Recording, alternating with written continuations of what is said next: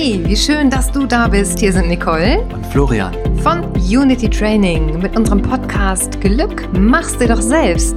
Dein Podcast für mehr Verbundenheit in deinem Leben.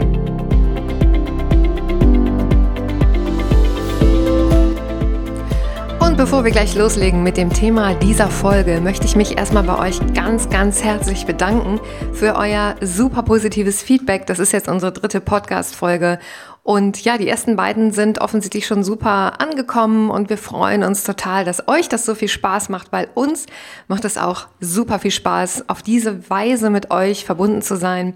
Ja, und auch wenn da so ein Dialog entsteht, ist es ganz, ganz großartig. Also vielen, vielen Dank für euer Feedback, dass ihr dabei seid, dass ihr euch das anhört und auch was mitnehmt offensichtlich daraus. Das freut uns ganz wahnsinnig. Das Thema heute ist Hindernisse, Hindernisse in der Meditation. Wir haben im ersten Podcast schon darüber gesprochen, wie man mit Meditation beginnt und dran bleibt. Und ein paar Sachen mit dem dranbleiben ist das ja immer so ein Ding. Ein paar Sachen aus dieser äh, aus diesem ersten Podcast wollen wir hier nochmal vertiefen und vor allen Dingen auch ergänzen, denn es gibt definitiv Hindernisse in der Meditation und da kann man was gegen machen. Wenn man sie weiß, kann man da was gegen machen. Und das macht auf jeden Fall Sinn, sich da ein bisschen mit zu beschäftigen. Das ist ein Kapitel auch aus unserem Buch Sixpack im Kopf, meditiere dich stark und glücklich. Da haben wir tatsächlich ein ganzes Kapitel darüber auch geschrieben, denn wir kennen das ja von uns selber. Ja, bei Florian weiß ich nicht so genau. Also er sitzt hier wieder neben mir und lacht schon.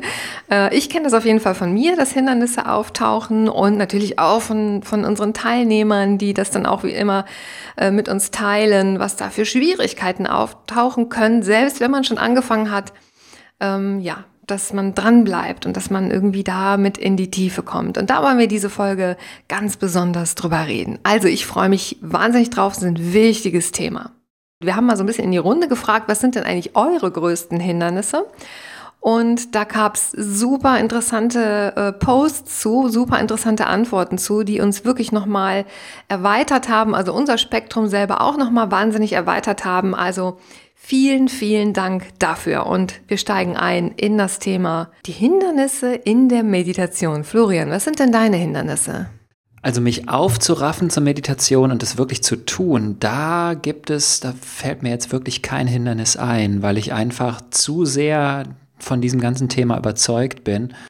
Ich habe jetzt relativ viel Erfahrung in der Meditation, so die letzten 25 Jahre. Ich habe ja so ungefähr angefangen, da war ich 19, 20 so äh, täglich zu meditieren und das sind jetzt 27 Jahre. Und ähm, das ist, glaube ich, schon so was wie ein Pfeiler in meinem Leben. Aber das heißt natürlich nicht, dass während der Meditation keine Hindernisse kommen. Also während der Meditation sind die Hindernisse, die ich wahrnehme, einfach Gedanken, die kommen, die mich herausbringen aus der Konzentration. Das passiert mir also auch nach 27 Jahren immer noch, dass ich unkonzentriert werde und dann merke ich, okay, jetzt sind Gedanken, die mich stören. Es ist natürlich deutlich weniger geworden. Da ist eine regelmäßige Praxis total hilfreich. Aber ich merke immer wieder, es gibt Phasen, wo ich mich nicht gut konzentrieren kann und wo dann der Geist einfach unruhig wird. Ja, der unruhige Geist, ich glaube, das kennt wirklich jeder. Darum geht es ja letztendlich auch. Damit kämpft auch jeder in der Meditation. Florian, wie gehst du denn damit um?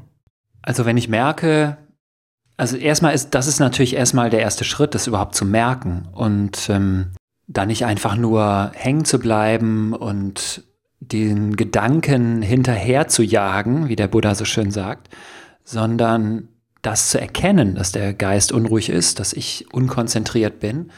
Und das ist eigentlich auch schon die halbe Miete. Wenn ich das erkannt habe, dann muss ich nur einfach die Aufmerksamkeit zurück bringen zu dem, was mein Konzentrationsobjekt ist. Also in meinem Fall ist es ja das Mantra, was auch immer für ein Mantra das bei euch ist oder ob es jetzt ein äh, der Atem ist oder irgendwie ein, ein äh, schöner Satz oder ein schönes Bild.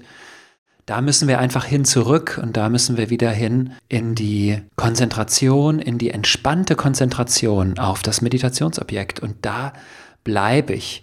Es gibt also eine mega, mega Hilfe, die mir äh, wirklich unglaublich hilft, konzentriert zu bleiben in der Meditation. Das habe ich erst von gar nicht so langer Zeit bei mir entdeckt Und ich würde fast sagen, es ist der aller, allergrößte Tipp, der fantastischste Tipp, der, den ich überhaupt in der ganzen Zeit der Meditation gefunden habe. Jetzt, jetzt, sind wir mal gespannt. ja, und ähm, es ist wirklich so, dass ich das für mich selbst in meiner eigenen Meditationspraxis entdeckt habe. Und das ist, ich bringe die Aufmerksamkeit bei der Einatmung auf etwas anderes als bei der Ausatmung. Also ein kleines Beispiel. Wenn ich mit einem Mantra meditiere, bei mir ist es das Mantra Om Namah Shivaya. Ich verneige mich vor meiner inneren Freude. Das ist die Bedeutung.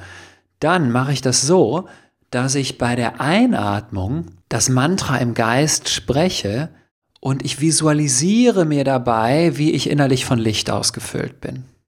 Und in der Ausatmung konzentriere ich mich auf den Klang des Mantras. Spreche das Mantra so, als würde ich es laut sprechen und ich höre innerlich diesen Klang. Und bei der Einatmung schon wieder das Bild, das, eine Lichtvisualisierung und bei der Ausatmung wieder eine, einen Klang hören.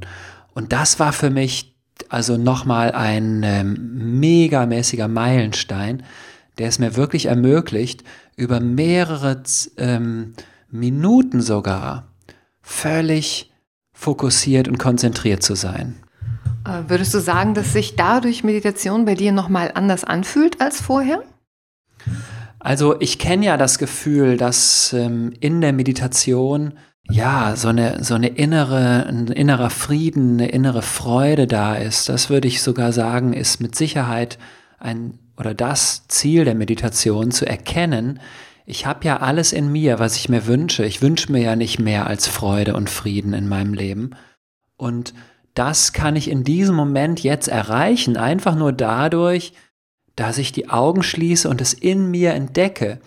Die Frage ist nur, bringe ich eben die Hindernisse zur Ruhe, bringe ich meinen Geist zur Ruhe und dann ist der, diese Freude und dieser Frieden da. Und insofern, wenn ich so fokussiert, so konzentriert bin in der Meditation, das auch noch entspannt, mit dieser Technik, die ich gerade beschrieben habe, dann ist dieses Gefühl dieser inneren ähm, Zufriedenheit, dieser inneren Glückseligkeit ziemlich sofort da und stellt sich das sofort ein. Es gibt ja so ein paar ganz konkrete Hindernisse, also beispielsweise bei mir, und das kenne ich, weiß ich auch von vielen Teilnehmern, ich würde sogar sagen, das ist Hindernis Nummer eins, ähm, dieses Hindernis, dieser Gedanke, ich habe keine Zeit. Vielleicht kennst du das auch, äh, lieber Hörer, liebe Hörerin, ich habe keine Zeit zu meditieren. Ähm, das ist immer so auch gekoppelt mit diesem Gefühl der Unruhe, wenn man sich dann doch hinsetzt, der Unruhe, der Ungeduld.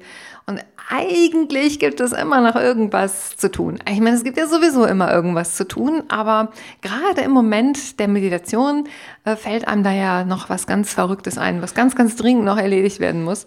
Ja, deswegen hatten wir auch schon in der allerersten Podcast-Folge gesagt, Routine ist schon mal eine gute Sache. Also, dass man wirklich sich routiniert, ritualisiert hinsetzt, ohne viel drüber nachzudenken, dass das Gehirn nicht mehr so viel entscheiden muss auf dem Weg zum Kissen, dass man einen festen Zeitpunkt hat, vielleicht einen festen Platz hat. Das ist schon mal sehr hilfreich. Trotzdem taucht immer wieder dieses Hindernis auf. Ich habe keine Zeit. Und ich glaube, das ist eines der größten äh, also Hindernisse, aber auch gleichzeitig einer der größten Irrtümer der Meditation. Denn ähm, was ich bei mir persönlich gemerkt habe, ist, dass Meditation mich so viel konzentrierter macht, fokussierter macht, mich so näher dran bringt an die Themen, die äh, eigentlich wirklich wichtig sind, dass es mir letztendlich äh, unter dem Tag wiederum Zeit spart. Denn ich bin, ich bin einfach fokussierter, konzentrierter, schneller bei der, bei der Arbeit, also in gewisser Weise auch leistungsfähiger, obwohl das natürlich nicht der Sinn letztendlich der Meditation ist, aber es ist so ein bisschen so ein Sidekicks, ne? so, so ein Nebeneffekt der Meditation, dass man einfach konzentrierter ist und damit eben Dinge auch schneller erledigen kann. Ne? Der Fokus, man hält den Fokus länger und das ist etwas, was ich auch von unseren Kursteilnehmern immer wieder höre. Somit eine der ersten Effekte, der auftaucht, dass sie sagen, ich bin irgendwie klarer. Und Klarheit ist ja ein, ein, ein wunderbares Geschenk in unserem Leben, was so ähm, ja, durchdrungen ist von Ablenkungen und von ähm, ständig neuen Reizen und Eindrücken äh, und Impulsen für unser Gehirn, für unseren Geist, ist Klarheit so ein großes Geschenk. Und diese Klarheit kann sich einstellen durch Meditation. Und ich meine, wovon reden wir hier? Von Meditation. Wir reden ja nicht von einer Stunde Meditation am Tag oder zwei Stunden Meditation am Tag. Wir verfolgen ja ähm, sehr konsequent diese 10-Minuten-Regel mit Unity Training, dass man sich eben am Tag 10 Minuten für die mentale Gesundheit, für, für die mentale Reinigung Zeit nimmt, so wie man sich fürs Zähneputzen Zeit nimmt, idealerweise drei Minuten morgens, nimmt man sich eben auch für das Putzen des Geistes, ja, das quasi Säubern des eigenen Geistes Zeit. Mentale Hygiene ist das Stichwort. Denn dentale Hygiene betreiben wir ja alle, aber die mentale Hygiene ist ja wohl mindestens genauso wichtig. Ähm, und dafür eben zehn Minuten Zeit am Tag zu finden, macht ja schon auf jeden Fall Sinn. Und mal ganz ehrlich und mal Hand aufs Herz, wie viel Zeit verbringst du in den sozialen Medien? Ich weiß, das ist immer so ein Totschlagargument, ne? Facebook und Instagram ist ja auch alles super interessant und spannend.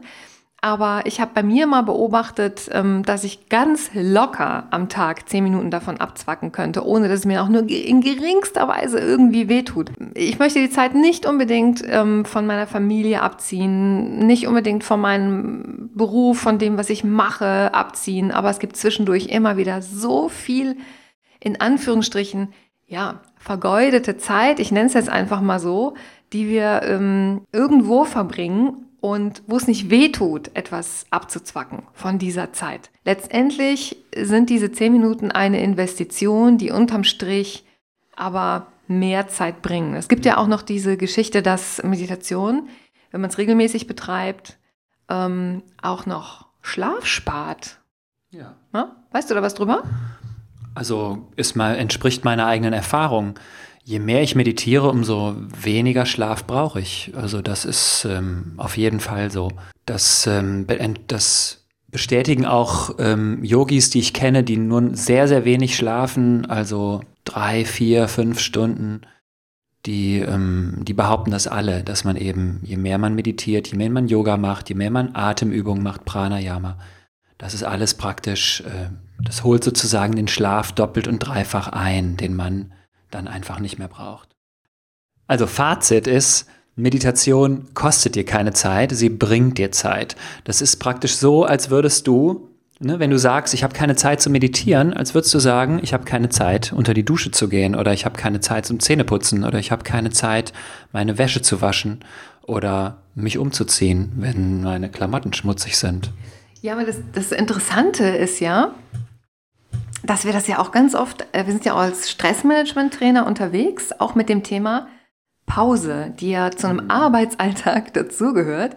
Und das ist ganz oft so, wenn wir die, ähm, wenn wir in Firmen fragen, Leute, wie sieht's aus mit eurer Pausenkultur? Und mit Pause meinen wir wirklich das Gegenteil von dem zu tun, was du davor getan hast. Das heißt also mit Kollegen essen gehen, über Projekte sprechen, das ist jetzt keine wirkliche Pause, ähm, ne, wenn du mir überlegst, so wie, wie, arbeitest du, bist du viel am Bildschirm, dann wäre jetzt ähm, die richtige Pause, eben vom Bildschirm aufzustehen und den Kopf mal frei zu machen, beispielsweise, oder ein paar Bewegungsübungen zu machen.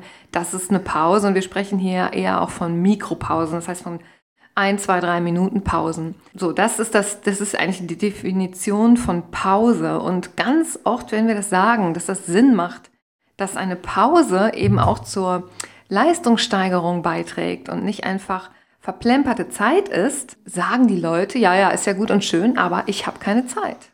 Ich habe einfach keine Zeit für eine Pause. Und meiner Meinung nach ist das einer der ja, traurigsten, ähm, aber auch wahrscheinlich teuersten Sätze unserer Zeit, also kostenintensivsten Sätze unserer Zeit, ähm, denn wer keine Pause macht, der ist irgendwann einfach ausgebrannt. Und dazu sagen, ich habe keine Zeit für Pause, bedeutet, ähm, ja, ich habe einfach keine Zeit, mich wieder aufzuladen und aufzutanken und diesem natürlichen Rhythmus von Anspannung und Entspannung zu entsprechen, der in uns allen ähm, angelegt ist. Und das geht so ein bisschen einher auch mit dieser Aussage, ich habe auch für Meditation keine Zeit. Weil es ist schon fast wie eine Angst, hä? Wie so eine mhm. Angst vor Pause, wie eine, eine Angst vor dem Nichtstun, in Anführungsstrichen, eine Angst vor dem äh, nicht produktiv sein ist es vielleicht. Also das, das kann ich zumindest von mir sagen. Ne? Daher rührt so diese Angst, dass ich einfach ja wirklich Zeit verschwende, dass ich da einfach sitze und nichts tue, obwohl ich vielleicht gleichzeitig die Spülmaschine ausräumen könnte oder eine Mail beantworten oder jemanden anrufen oder keine Ahnung, ja, die Wäsche wegräumen, sonst was. Also das ist so ein bisschen eine bei uns zumindest in dieser Gesellschaft verwurzelte Angst vor dem Nicht-Produktivsein. Und ich glaube, was passieren sollte, ist, dass man es miteinander verknüpft, dass man dieses Nicht-Produktivsein als Teil des Produktivseins sieht. Denn mhm. wir brauchen diese Balance ganz, ganz dringend. Das nächste Hindernis in der Meditation ist, ich kann nicht, ich kann das nicht. Ich kann doch nicht meditieren, mein Geist ist zu unruhig. Ich kann mich sehr gut erinnern, ich war mal irgendwann in Flensburg, habe da bei einer Bekannten gewohnt. Wir haben über Meditation gesprochen und sie sagte zu mir, ich kann nicht meditieren. Ich habe es mehrfach probiert, mein Geist ist einfach zu unruhig. Das zu sagen ist ungefähr so, als würde ich sagen, ich bin zu schmutzig, um zu duschen. Ja, also ich tue es ja genau, gerade deswegen, um meinen Geist zu beruhigen. Das, so eine Aussage zeigt nur, dass die Methode noch nicht wirklich da ist oder dass ich es nicht verstanden habe, wie es geht, ja, dass ich keinen Anker habe, so wie beim ersten Mal, als ich probiert habe zu meditieren und äh, wir einfach nur in die Stille geschickt wurden. Klar, wenn du keine Methode, keine Technik hast, dann ist der Geist un so unruhig, dass es sehr, sehr schwierig ist. In dem Moment, wo ich aber mich auf ein Objekt konzentriere, wie auf ein Mantra, wie auf den Atem, auf ein Bild, auf eins der Energiezentren im Körper, Mitte der Brust zum Beispiel, in dem Moment wird der Geist automatisch sehr, sehr ruhig, sehr, sehr friedlich. Also das heißt, es ähm, ist eigentlich alles nur eine Frage der Technik. Jeder kann meditieren, oder? Was würdest du sagen? Ja, es ist eine Frage der Technik und es ist einfach auch eine Frage der Einstellung, weil man kann alles lernen. Ich brauche nur einfach eine Hilfe, wie es geht. Brauche vielleicht ab und zu mal einen guten Rat oder einen, Le einen Lehrer, der es mir gut zeigen kann. Das ist alles. Ich kann alles lernen, wenn ich es nur will und wenn ich weiß, wie es geht. Also, ich kann nicht. Ja, das ähm, ist, ist leider auch nicht wirklich ein Argument, nicht zu meditieren. Es kann irgendwie eigentlich von der Kompetenz her kann das wirklich jeder. Es ist halt ein Durchhalteprozess. Ne? Das ist ein Lernprozess auch und ähm, passt vielleicht auch nicht an jede Stelle des Lebens. Aber selbst wenn ich denke, es passt jetzt gerade nicht in meine Phase des Lebens, ähm, schau doch mal genauer hin, ob es nicht wirklich vielleicht nur eine Ausrede ist oder ob du vielleicht gerade jetzt in dieser Phase, wo du denkst, ich kann es jetzt nicht unterbringen, es gerade jetzt bräuchtest.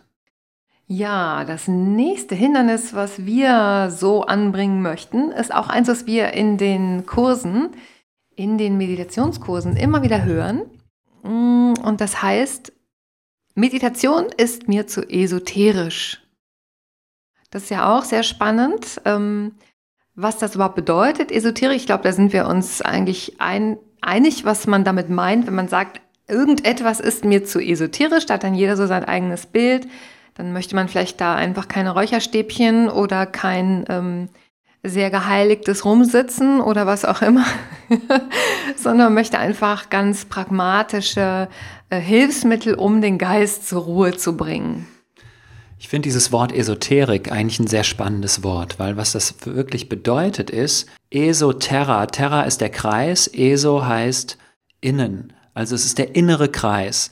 Esoterik ist das, was nur ein innerer Kreis von Menschen kann und weiß. Also man könnte sagen, es ist was Elitäres eigentlich, bedeutet Esoterik. Und das könnte man jetzt eher eigentlich erstmal auch als ein äh, Qualitätsmerkmal sehen, ja.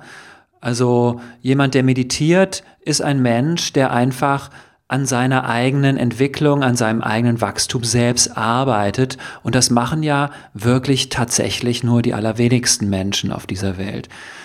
Aber es ist ja auch nicht so, dass Esoterik jetzt nur für einen inneren Kreis von Menschen zugänglich ist, sondern es steht ja jedem offen. Jeder Mensch, der sich dafür entscheidet, der kann das ja machen. Von daher gilt dieses äh, Argument der Esoterik einfach auch nicht mehr. Außerdem, wenn wir Esoterik so verstehen als ja, spirituell oder etwas, was ich nicht verstehe, dann sagen wir einfach, dann lass es dir doch erklären, und dann erklären wir es euch, so dass es einfach Sinn macht. Weil etwas, was ich nicht verstehe, das ist für mich auch Esoterik. Also zum Beispiel sich Edelsteine auf den Bauch zu legen, das verstehe ich nicht. Das ist für mich Esoterik. In dem Moment, wo mir es mir jemand erklären könnte, dass es wirklich tatsächlich, vielleicht sogar wissenschaftlich belegt, einen Nutzen für mich hat, würde ich das auch machen.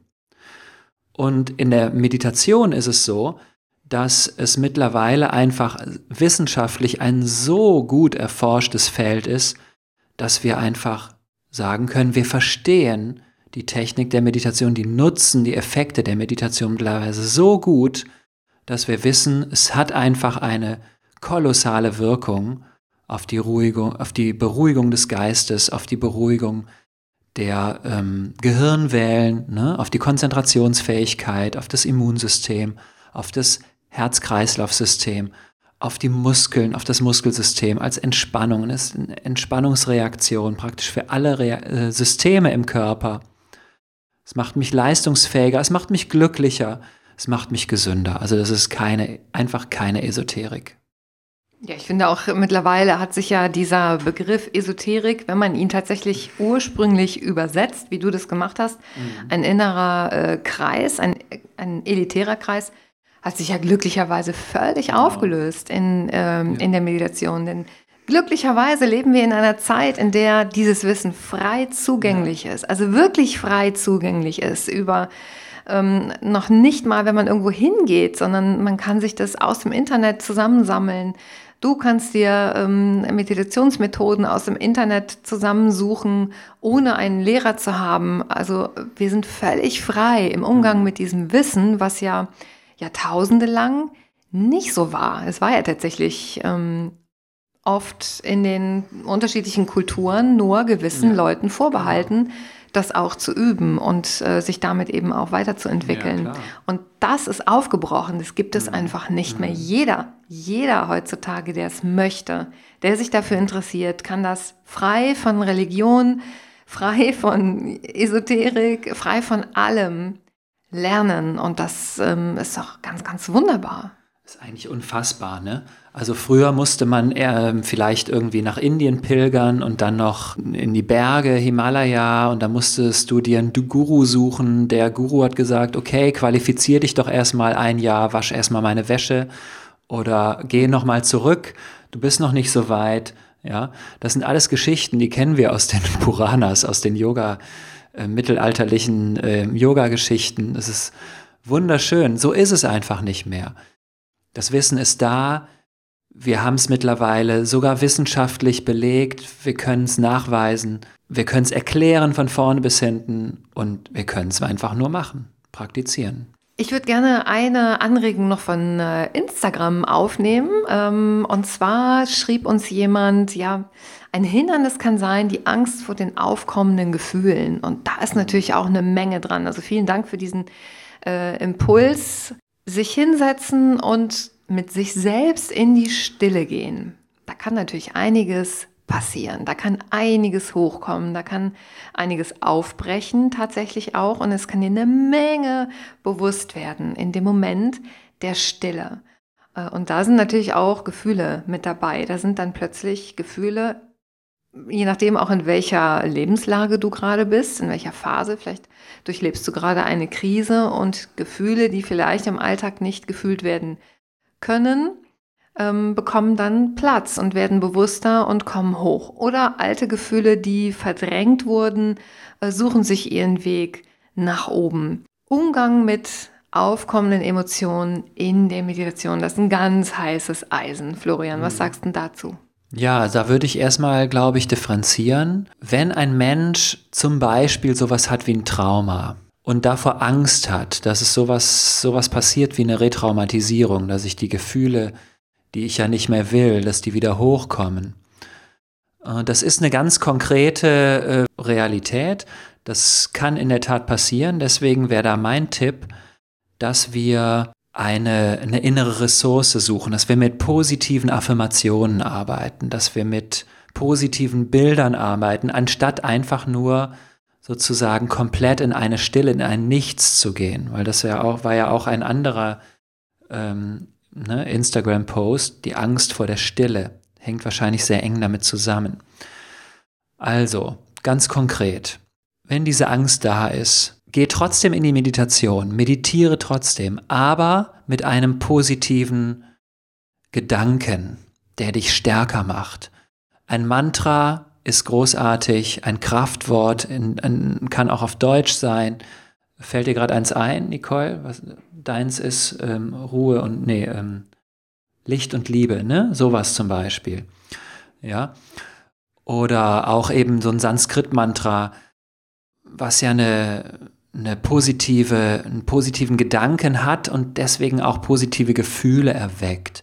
Also ich verneige mich vor meiner inneren Freude, Om Namah Shivaya, das kann ich mir nicht vorstellen, dass man da Angst vor Gefühlen, Angst vor der Stille haben muss, weil ich mich praktisch bei jedem Atemzug in ein positives Gefühl hineingebe. Man muss natürlich aber auch ganz klar an der Stelle sagen, ähm, wenn da tatsächlich eine Traumatisierung vorliegt, dann ähm, kann man das auch irgendwie therapeutisch begleiten lassen, das Meditieren. Also wenn man dann meditieren möchte, ähm, macht es sicherlich Sinn, sich da ähm, Hilfe zu holen und sich da therapeutisch ähm, tatsächlich ein Stück des Weges lang begleiten zu lassen. Denn da können ja unter Umständen Emotionen, Gedanken hochkommen, die eine unglaubliche Wucht entwickeln.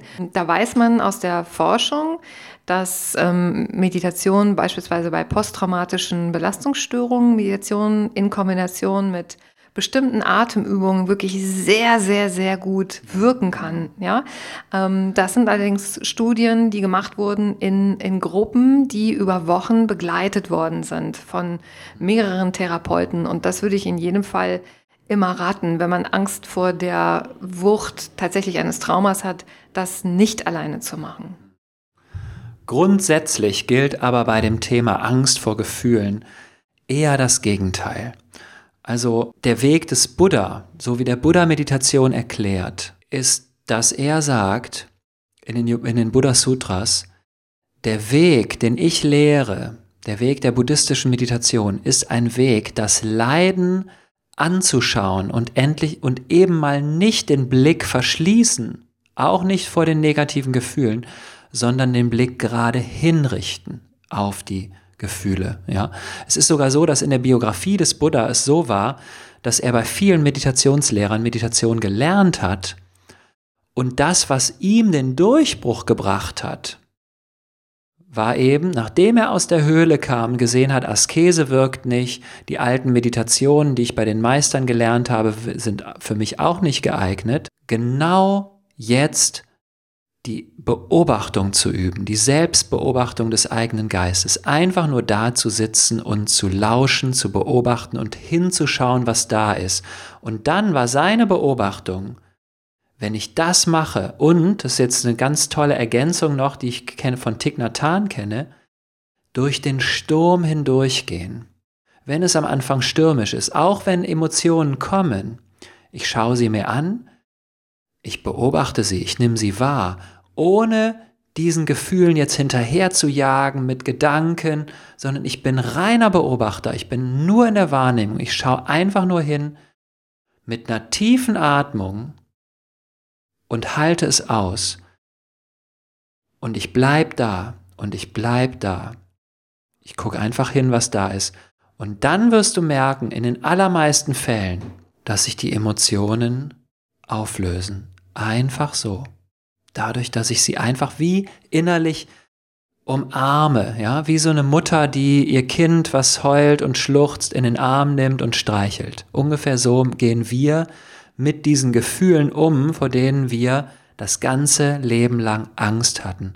Wir schauen sie an, wir finden in uns einen Frieden, eine Stille und schauen in die Unruhe, wenn sie kommt, einfach hin, beobachten die und lassen die ruhig werden. Und dann, das müssen wir natürlich mehrmals, länger, stetig üben, jeden Tag für 10 bis 20 Minuten.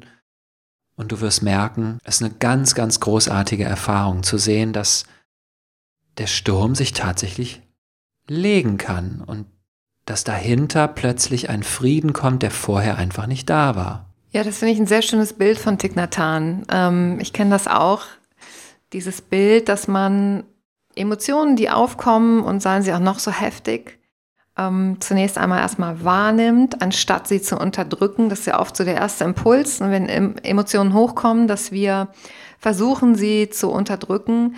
Ähm, es geht darum, Emotionen, die hochkommen, wirklich sehr, sehr genau anzuschauen, also wirklich messerscharf sozusagen anzuschauen, mhm. wahrzunehmen und anzunehmen. Also es geht nicht um Unterdrückung, sondern es geht vielmehr um Transformation ja. dieser Gefühle. Also wenn da etwas hochkommt, was dunkel ist, was niedrig schwingend ist, was sich einfach nicht gut anfühlt und du sitzt da wie, äh, wie hat Thich Nhat Hanh das gesagt? In der Unruhe, im Sturm sitzen bleiben. Ja. Durch den Sturm hindurchgehen. Durch den Sturm hindurchgehen, genau. Ich kenne das von äh, Dispenser, der sagt, im Feuer sitzen bleiben. Mhm. Also jeder, der meditiert, der kennt das, ja, dieses Gefühl, irgendwo drin sitzen zu bleiben, was ähm, sich vielleicht nicht gut anfühlt, was sich anfühlt wie ein Feuer oder wie ein Sturm, was an dir rüttelt, rüttelt oder dich vielleicht zu verbrennen droht, sitzen zu bleiben und das einfach nur anzuschauen. Dem ne, wenn man jetzt in der mythologischen Sprache bleibt, den Dämonen dein Gesicht zu zeigen, ja, den anzuschauen und einfach da zu bleiben und ihn so lange anzuschauen, bis er ruhig wird und, und äh, abgeschwächt wird. Denn du nimmst dieser Emotion dadurch, dass du sie anschaust, die Energie, die Wucht, die Kraft. Und das ist das Fantastische und das Magische an der Meditation. Es gibt ein Bild in den Puranas, wo das erklärt wird. Und das ist das Gleichnis vom Quirlen des Milchozeans. Die Götter und die Dämonen, die quirlen den einen Ozean. Das machen die mit einem Quirlseil und einem Quirlstab, so wie man wohl früher irgendwie Milch und Sahne gequirlt hat. Und dann kommt, dann sollen da, dann soll da äh, das Amrita, die, der Nektar der Unsterblichkeit hochkommen. Bevor dieser Nektar der Unsterblichkeit hochkommt, kommt erstmal eine ganze Menge Gift hoch. Und das ist genau auch eine Erfahrung von mir, die ich sehr gut kenne, als ich damals angefangen habe zu meditieren im Kloster. Und ich kann mich noch sehr gut erinnern, als ich meinen Lehrer damals mal gefragt habe, was ist denn da eigentlich los, dass ich da so, da kommen, kamen dann wirklich auch Bilder und Gefühle, die ich gar nicht wollte, die ich auch gar nicht mehr kannte die waren plötzlich da und dann habe ich ihn gefragt, ja, was ist denn da jetzt los? Warum kommen diese Bilder? Warum kommen diese Gefühle? Und dann hat er mir ein sehr schönes Bild gegeben. Er hat gesagt, hey, wenn du in einem Raum bist, in dem du jahrelang nicht gekehrt hast, und jetzt kehrst du da zum ersten Mal, ist doch klar, dass da jetzt erstmal Staub ähm, aufgewirbelt wird. Dann nimmst du dir einfach ein Kehrblech, kehrst den Staub zusammen und dann schmeißt, den, schmeißt das den Staub auf dem Kehrblech raus und dann ist da ein bisschen Staub in der Luft, dann legt er sich wieder und dann musst du halt nochmal kehren und nochmal und nochmal. Und das ist die Meditationspraxis. Und irgendwann ist das Haus einfach sauber, dann ist nichts mehr da. Und dann sind auch die Gefühle nicht mehr da. Es ist eine Reinigung. Und die Unruhe im Geist ist ein Teil davon, weil diese unruhigen Gedanken, die da sind, sind sozusagen aufgewirbelter Staub. Und wenn ich mir die angucke und sehe, wie sind die mit Gefühlen verknüpft, genau das ist die Reinigung, die passiert. Und genau dadurch, dass ich die aufgewirbelten Gedanken, die aufgewirbelten Gefühle mir anschaue, dabei tief und ruhig atme, genau dadurch passiert diese großartige Reinigung. Und ich lande letztendlich in einem inneren Frieden, in einer inneren Friedlichkeit. Also das Kehrblech ist quasi der Atem. Ne? Der mhm. Atem ist dein Instrument, ist dein Kehrblech, mit dem du diese Unruhe oder diese ja, unschönen Gedanken, Emotionen sozusagen aus deinem System herauskehren kannst. Und es ist ja nicht so, ich weiß nicht, wie es in deinem Leben ist. Also in meinem Leben ist das so, dass ähm, mir das Leben auch immer wieder Dinge einspielt, die äh, negative Gedanken sozusagen nach sich ziehen, ja. Und, und sei es nur jemand, der mir die Vorfahrt nimmt oder sonst was. Oder ein dringend erwartetes Paket wird nicht geliefert oder was weiß ich, ja. Äh, es gibt immer wieder äh, Sachen, die einem einfach Dinge, ähm, ja, die Spuren sozusagen in deinem System, in deinem energetischen System Spuren hinterlassen. Und es macht total Sinn, diese Spuren zu säubern, das immer wieder, immer wieder aufs Neue sauber zu machen, zu kehren. Das ist ein tolles Bild, finde ich. Und über die Meditation und über den Atem kannst du dich, dein energetisches System, ja, in der größtmöglichen Ordnung halten. Ich habe hier gerade noch ein paar Verse aus der Bhagavad Gita vorlesen, vorliegen. Und das ist so ein ähm, ganz, ganz wunderbarer Text, der uns genau das auch nochmal illustriert. Ne, diese Situation in der Bhagavad Gita ist ja die, dass da ein Krieg jetzt gerade gekämpft wird und einer der Könige, Arjuna, der steht da auf diesem Schlachtfeld und da sind also die Schlachtreihen rechts und links und vorne und hinten überall zu sehen. Und sein Lehrer ist Krishna und der ähm, gibt ihm jetzt sozusagen die wichtigsten äh, Lehren der gesamten indischen Spiritualität mit auf den Weg, bevor es in diesen Kampf geht. Und dieser Arjuna, der also sehr verzweifelt ist und nicht weiß, ob er überhaupt kämpfen soll und wie er das äh, bestehen soll, der lernt jetzt von Krishna die Meditation. Und Krishna äh, erklärt ihm, was er macht, um einfach vor dieser riesen Herausforderung, vor der er steht, total fokussiert zu sein und ja, in welchem Spirit, in welchem Geist, in welchem, in welcher Motivation er das auch machen soll. Nämlich ohne irgendwie an ein Ergebnis zu denken, sondern einfach nur, weil es jetzt gerade gemacht werden muss, mit voller Entschlossenheit in diese Herausforderung zu gehen. Und dafür lernt er jetzt die Meditation, sechstes Kapitel der Bhagavad Gita. Und da erklärt Krishna also ein paar wunderschöne Verse, wie zum Beispiel, dass man eben da ruhig sich hinsetzen soll und seinen Geist einpünktig machen soll. Auf eine einzige Sache wird, wird die Aufmerksamkeit gerichtet. Und das nennt Krishna jetzt die Übung von Yoga, ne? um sich selbst zu reinigen. Yogam Atma Vishuddhaya. Also das ist die Übung von Yoga und ich reinige mein Selbst dadurch. Ne? Und dann halte ich den Körper unbewegt im nächsten Vers, Kopf und Nacken gerade und ruhig. Ich blicke innerlich wie auf die Nasenspitze und schaue nicht mehr umher nach rechts und links.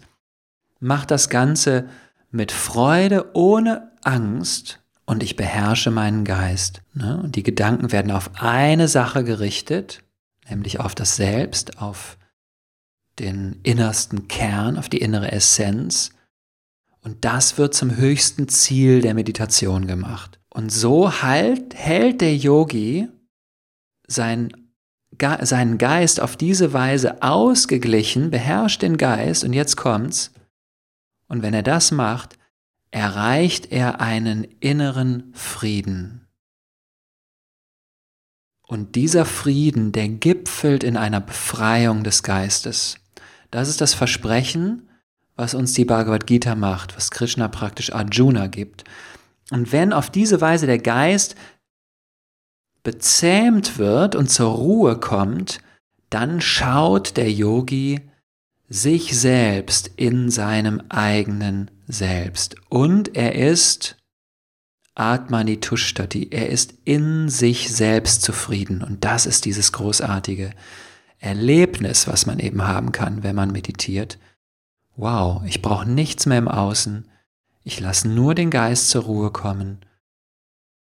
Lass mich sozusagen in mein eigenes Selbst hineinsingen. Jetzt merke ich, dass da eine Freude lebendig wird, dass da ein, nicht nur ein Frieden, sondern Glückseligkeit lebendig ist, die ich jetzt plötzlich berühren kann. Und das kann wirklich life-changing sein. Also das war bei mir auf jeden Fall so, dass ich gemerkt habe, boah, das ist wirklich Freiheit. Ja, wenn ich weiß, ich brauche überhaupt nichts mehr im Außen, um glücklich und zufrieden zu sein. Ich muss mich nur in die Ecke setzen ein paar Hindernisse zur Ruhe bringen, mich ein bisschen reinigen, das ein bisschen üben und ich bin einfach happy.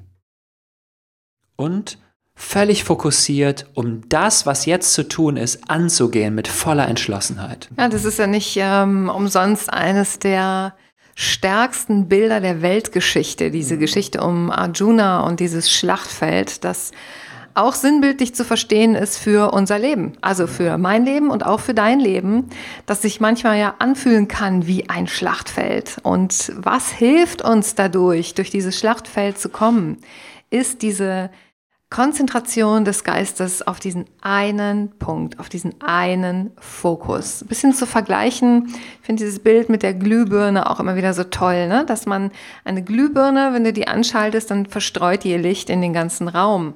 Aber ein Laserlicht, was gebündeltes Licht ist, was für die Fähigkeit auch deines Geistes steht, deines Bewusstseins steht, auf einen Punkt sich zu konzentrieren, das kann Wunder bewirken. Also ein Laserlicht ist ein unglaublich starkes, energetisches Licht, das sogar Stahl durchschneiden kann.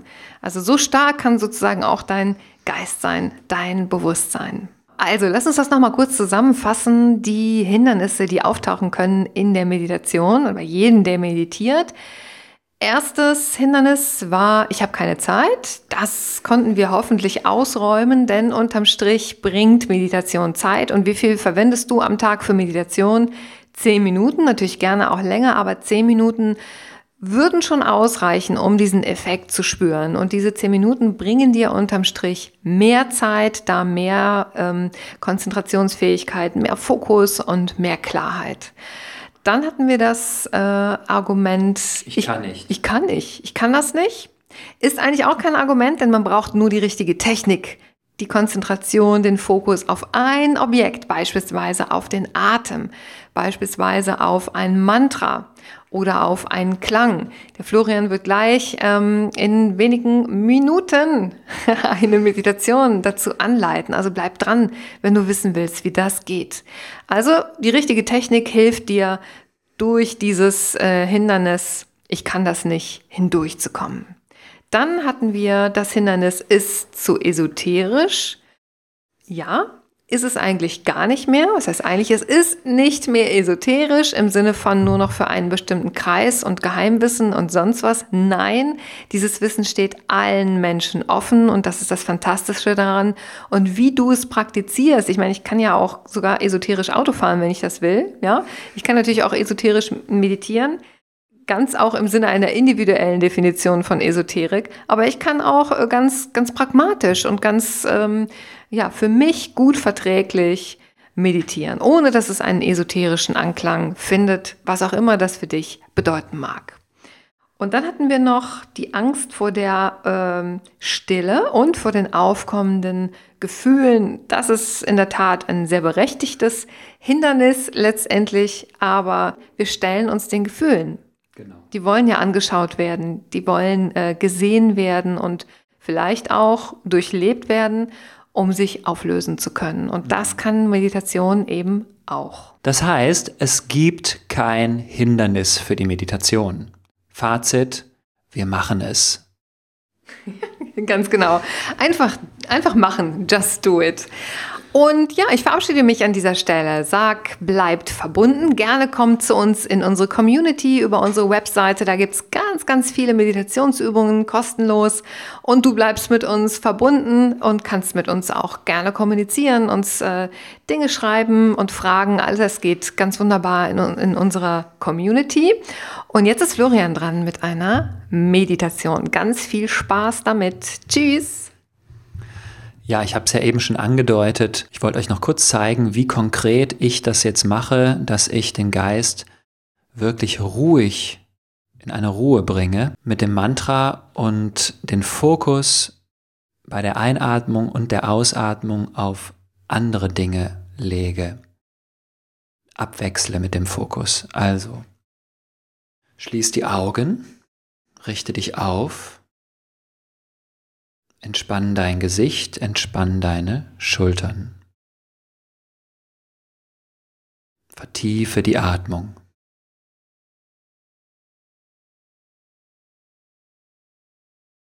Atme lang und tief, ruhig und gleichmäßig durch die Nase ein und aus.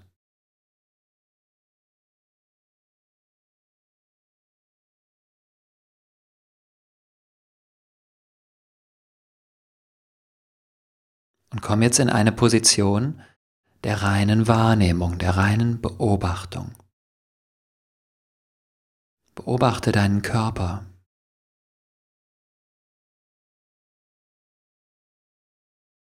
Deine Atmung.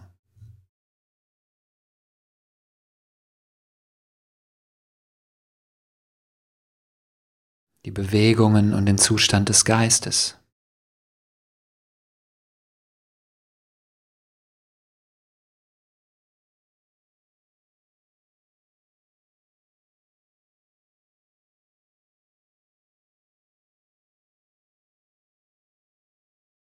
Nur wahrnehmen, nur beobachten, sonst nichts.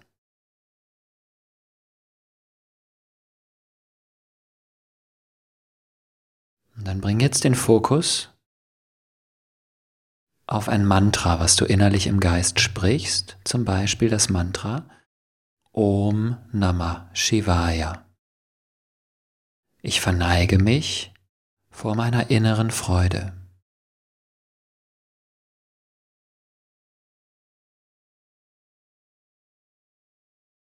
Einatmend Om Namah Shivaya. Ausatmend Om Namah Shivaya.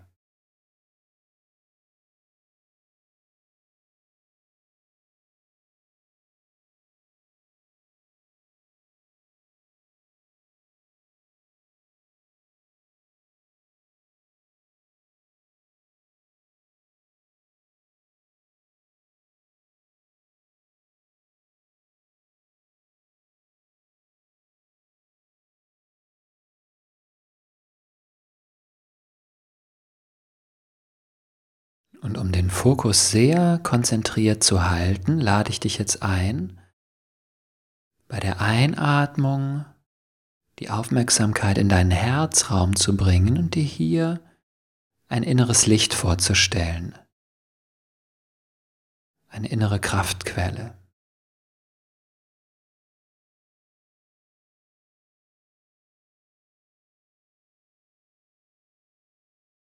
Und du sprichst das Mantra immer noch dabei.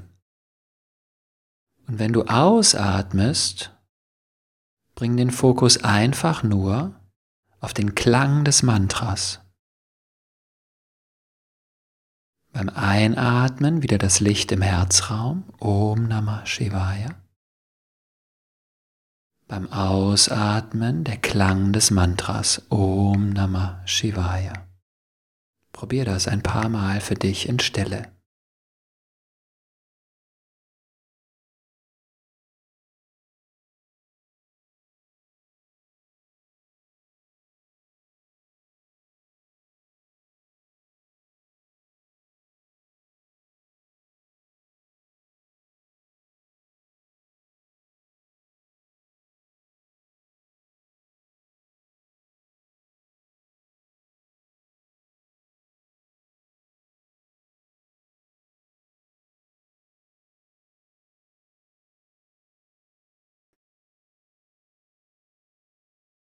Und dann vertiefe jetzt langsam den Atem wieder.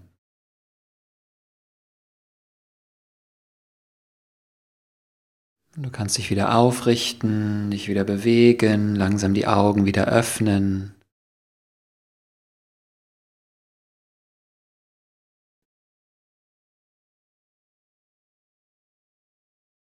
So, du weißt, wie es geht. Das ist mein größtes Geheimnis der Meditation, was ich dir verraten habe. Hey, ich wünsche dir einen wunderschönen Tag, eine wunderschöne Woche. Bleib verbunden. Bis bald.